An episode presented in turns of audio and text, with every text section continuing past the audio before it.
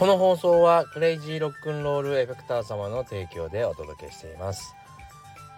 おはようございます。バートマンです、えー、僕はギタリストやっております。ギタリストの傍ら駆け込みギタラボというですねギタリスト専用のオンラインサロンなんかも運営しております。皆さんの見ている画面の下の方もしくはですねコメント欄をポチッと押してチェックしてみてください。さあ改めましておはようございます。バートマンでございます。月曜日が始まってしまいましたね。今週もまた頑張っていきましょう、えー、今週はですね僕も頑張りところでございます。ですね。頑張ります。えー、まあ先週ちょっとこの体を壊してしまった部分のですねまあ検査があったりとか。えー、また今週末はですね、松本律子さんと楽しいクリスマス音楽会がありますんで、え毎年恒例のですね、楽しい音楽会がありますんで、そちらに、えー、出て、えー、サンタさんの格好をして、えー、子供たちと戯れるという すごく幸せなあの仕事がありますんで、えー、それも楽しんでいきたいなと思います。これ観覧無料なんでですね、是非あのお子さん連れでどっか週末出かけようと。しかもあの津久井湖のですね津久井湖って分かりますかね？まあ東京の西の方ですね。えー、の、えー、白山公園というところでもし来られる方がいたらですねお子さんぜひ連れて参加していただけたらいいんじゃないかなと思います。もしかしたらもうあでも大丈夫じゃないかな。申し込みとかがもしかしたらあるのかなと思いますけどまあないでしょうね多分。そこで見れるんじゃないかなと思いますけどね。はいまあそんなのもあって、えー、ゆるゆるっとしながらちょっと、え、頑張らなければいけない1週間なんで、え、皆さん一緒に頑張りましょうね。はい、えー、というわけでですね、今日はちょっとゆるっと、あゆるいギタリスト話をちょっとしたいなと、ギター関係の話をしたいかなと思いますね。えー、昨日ですね、40歳からの、えー、ぶち抜いて8畳っていうお話をしました。まああのぶち抜くことによってちやほやされ、えー、ちやほやされるということを踏まえるとですね、まああの様々、えー、なんていうのかな、えギターをやっていく上で大事なものが見える。これはまあ仕事とかもそうですよね。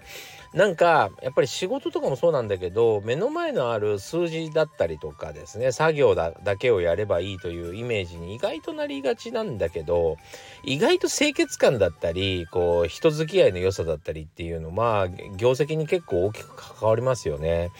で、まあ、すげえちょっと耳が痛い話かもしれません。それで僕、僕はこの耳が痛いことについてはもう慣れている、慣れているので何ともないんですけど、例えば、まあ、あの、有名ギタリストって日本にもたくさんいますが、ね、でも今、おじさんになって白髪になって、なんだったらハゲたり、いろいろしてますけども、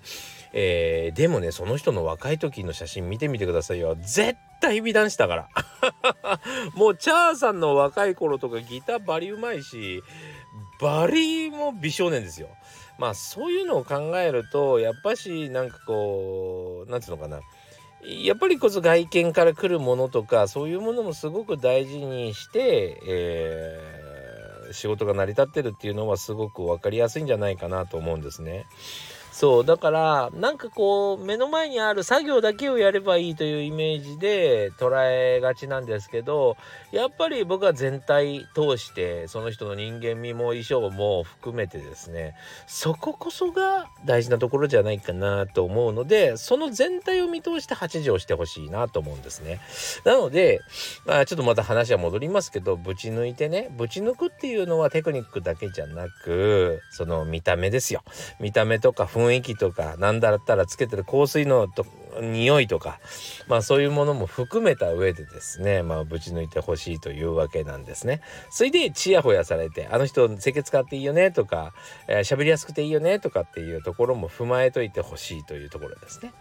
えー、そこがぶち抜くというところでございました。それで、えー、それをなかなかまあ年食ってから作るのはなかなか難しいし、えー、まあそうだな4 5 0代になるとやっぱ同同性のの同世代と会うことが増えるじゃないですか。うちのサロンもですねあの若い方も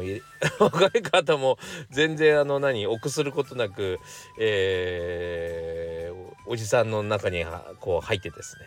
えー、ワイワイ喋ったりできるこのサロンが素晴らしいなと思うんですけどもまあそういうところで付き合っていくわけじゃないですか。それだったらまあその同性の、えー、ミュージシャンたちがですね「おおいいの買いましたね」っていう、えー、ギターを買ってちょっと話のネタになるとか話題の種になるような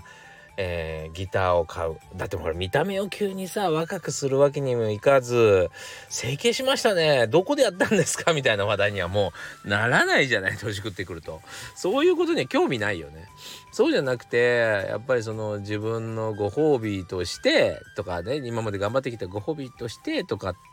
なんかこう、まあ、出たボーナスでね、えー、いいもの買ってとか、えー、とかもそうだな。自分のこれからの人生の中でねこうパートナーとなるギターをさ、えー、すごいいいもの買って一緒にこう歩んでいくとか。そこら辺にこうちょっと何て言うの趣味にしっかりとお金をかけれてる人ってなんかこうかっこいいでしょ？そうそうだからそういう風にまあギターと付き合ったらいいと思うんですけど今日ねあのー、じゃあどこどどのぐらいの金額のどういうものを買ったらいいんでしょうかっていう、えー、サロンで質問があったんでそれはまあちょっとみんなと話し合いながらあれもいいねこれもいいねって話しちゃったんでこれね僕独自の僕の考えとしてちょっとお話ししていけたらいいかなと。今日このスタンド FM もね僕僕のただの個人的な、えー、視点でお話できたらいいかなと思います。これ別にアドバイスでも何でもなく雑談だと思って聞いてください。何歳からでも早弾きはできる。早弾きを諦めた大人ギタリストに夢を達成させた革命的な方法を詰め込んだ一冊がヤマハから発売。プロギタリストであり3.5万人 YouTuber 末松和人の1日10分40歳からの早弾き双方革命。購入は Amazon 全国の書店にて。じゃあここからはバートマン流のなんかこうおって思えるギターということでですねお話ししたいなと思いますけども。まああの多分えーと、自分の趣味とかいわゆる自分の好みとかまあ本当に何ウルトラマン変身グッズみたいにさその誰それになりきるようなギターってまあ40代から久しぶりにギター弾いてる人って大体今ににそのギター始めた10代20代ぐらいの時に一回買ってると思うんですよね。なんか誰々モデルとか誰々のそのギターとかなんかエフェクターとかいろいろ買ってると思うんですよ。で、えっと、もうそういう欲求はもうそこで果たしたと 果たしたともう思って、えー、よかったら、うん、今後はですね、あの、ちょっと本格的な、えー、ものに手を出すのが一番いいんじゃないかなと思いますね。で、えー、っとギターもですね散々研究されておりまして、えー、古いギターはですね木材が良かったりするんですけど新しいギターはですね弾きやすさを徹底研究されてたりもします。まあそういう意味ではですねまあ圧倒的にあの新しいギターっていうのは弾きやすかったりします。そして高ければ木材もいいという感じですね。そうでやっぱりその僕らが子供の頃って俺なんかこういろんなまだ挑戦する時代だったんですよ。楽器メーカーも挑戦する時代でありとあらゆるモデルが出ました。もうなんかね変なギターいっぱいあった。だから俺はこっちだあれはあれあっちだっつっていろいろとこう何て言うの？自分の個性を見た目でこうギターの見た目で表現できたんだけど今はね逆に言うとある程度エレキギターといえば、えー、こういうギターでこういうところが良くない？これをこの部分を必要としてない？みたいなままず前提があるんですよ。そうだからそこからわざわざそむかあのー、ていうそそれにこう反するようなギターではなく本格的に勉強できるようなやつでがっつり、まあ、自分の好きな色でいいと思う、えー、自分の好きななんかこうセッティングでいいと思う。それでちょっとがっつり本気でやるようなギターを買ってみるといいと思いますね。でねこれをあのいやなんかこうそこのも個性を出したいとかって意外と思ったりするんだけど実はですねやっぱりね本気でみんなが愛するその普通の音をね買うと人間ね結構コロッと変わるんですよ。なんかねうん気をてらいすぎて気をてらったのばっかり最初あの買ったりするのね。なんかすごい色の買ったりすごい形のやつ買ったりとかってするんですけどもえー、でもねやっぱりね秋が来るのも早いんですよ。そうなんかねこれもできないなあれもできないなっていうのが分かってきたり このギターだとこれできないなとかしにくいなとか分かってきたり、えー、そしてなんかいい音が出ないのはこのギターのせいかなとか、えー、そういうのもいろいろ出てきたり だんだんね不安の方が募っていくんですよ。で不安の方が募ってって、えー、このギターじゃダメだみたいになった時にまた手放しちゃうみたいなことが起こるので、えー、本気でめちゃくちゃ誰でも使えるいいギターっていうのを買うとですね結構コロッと変わります。コロッと。コロッとねもうこれでいいじゃんってわかりますね。ほんとね買うまでがすごい難しくってなんかやっぱりなんだろうなやっぱり金銭的なものかな。なんかね最初はなんか100万とか200万のギターなんていらねえよみたいな。どれでも一緒だろうみたいな。そういう時って意外と気をてらいすぎるんですよね。そういうふうに思ってる時はなんかもっとこうでもっとこんな変な形でこんなカラーでとかって思ったりするんだけどめっちゃくちゃ普通の、えー、スーパーヴィンテージでもうスーパースタンダードを買ったり買っちゃうとすげえいい音するから